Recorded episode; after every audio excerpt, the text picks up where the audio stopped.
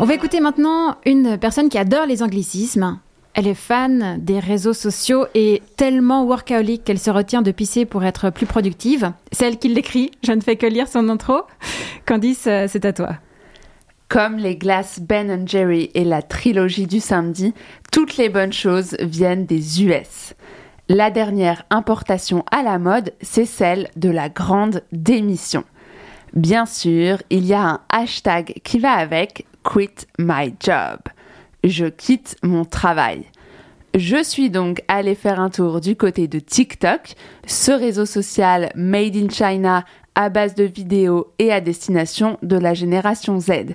Tout à fait ma cam.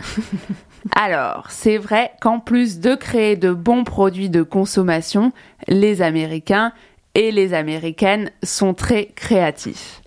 Même dans les pires moments, quand il faut faire face à un job sous-payé et à un boss toxique, ils trouvent le moyen d'en faire un truc drôle. Et bien sûr, ils le documentent. Parce qu'il faut que le reste du monde sache ce qui se passe dans les arrière-cuisines des fast-food paumés au bord des départementales du Kansas. Alors, il y a plusieurs catégories. Il y a les documentalistes, qui se filment en mode caméra cachée en annonçant leur démission. En même temps, c'est pas mal. Comme ça, si ça tourne mal, t'as qu'à faire croire que c'était un canular. Et là, il y a François Damiens qui débarque. Ah non, ça marche pas aux US. Autre option, plus light, se filmer en dansant pour aller à son dernier jour de boulot ou se filmer en rendant toutes ses affaires. À noter, ça marche aussi pour les ruptures amoureuses. Ok, c'est noté, merci Candice. quelle autre catégorie? Les humoristes en herbe comme ici, en France ou en Belgique, où un employé sur deux quitte son job de trader ou de criminologue pour aller faire de l'humour dans une cave avec trois pecnos qui pouvaient pas sortir ailleurs, faute de passe sanitaire. Donc les kikoulol, qu'est-ce qu'ils font? Ils viennent déguisés en Spider-Man pour leur dernier jour de travail à la banque. Histoire de se faire repérer par Sam Raimi pour le troisième opus de la saga. Vous non plus, vous ne connaissiez pas le réalisateur de Spider-Man? Autre option, ranger les boîtes de céréales du rayon petit déjeuner de la grande surface locale à l'envers. Alors ça, c'est plutôt pour les gens qui restent en poste, mais qui essayent de foutre la merde pour souligner la perversité de la machine capitaliste néolibérale post-fordiste. Toujours niveau bouffe, il y a l'énorme gâteau avec glaçage multicolore, un grand classique. Mais le plus original que j'ai trouvé, c'est un pictogramme d'issue de secours. Vous voyez le mec en vert qui court de profil vers la sortie? Voilà, celui-là, avec une photo de la tête du démissionnaire à la place de la tête.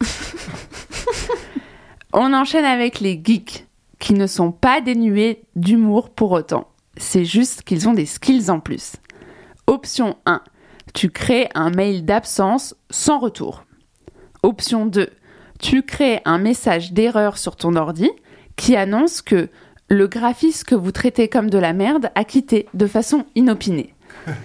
tu rajoutes plusieurs options, dont une, cliquez RH pour savoir à quel point vous avez merdé. Option 3, tu crées une version de Super Mario avec écrit Je démissionne à la fin de la partie. Effectivement, il y a du niveau et de l'inspiration hein, quand il s'agit de démissionner. Alors, il y en a toujours qui sont en panne d'inspi qui choisissent la facilité, comme utiliser un mème ou écrire sa lettre sur du papier toilette. Au moins là, pour le réemploi, c'est cool. Pour finir, il y a la meilleure catégorie, celle des bien vénères qui en ont gros sur la patate. Il y a un mec qui a fermé une sortie d'autoroute parce qu'il s'était fait virer et qu'il avait envie de faire chier les autres.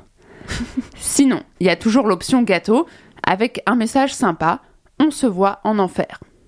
Avec le nombre de colorants artificiels, ça devrait être dans pas longtemps.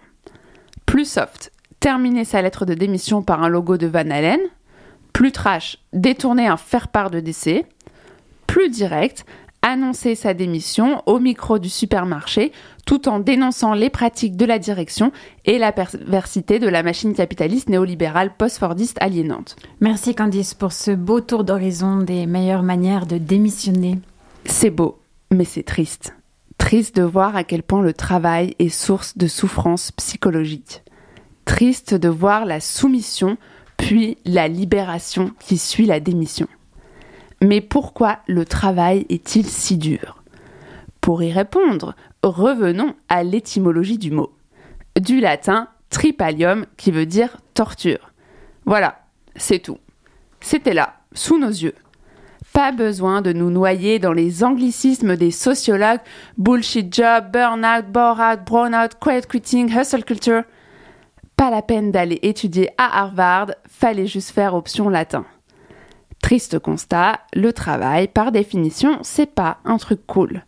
Donc forcément, tôt ou tard, on se fait broyer par la perversité de la machine capitaliste néolibérale post-fordiste aliénante, déshumanisante et traumatisante. Allez, je vous laisse méditer là-dessus. Je vais manger de la glace cookie dough devant Charmed.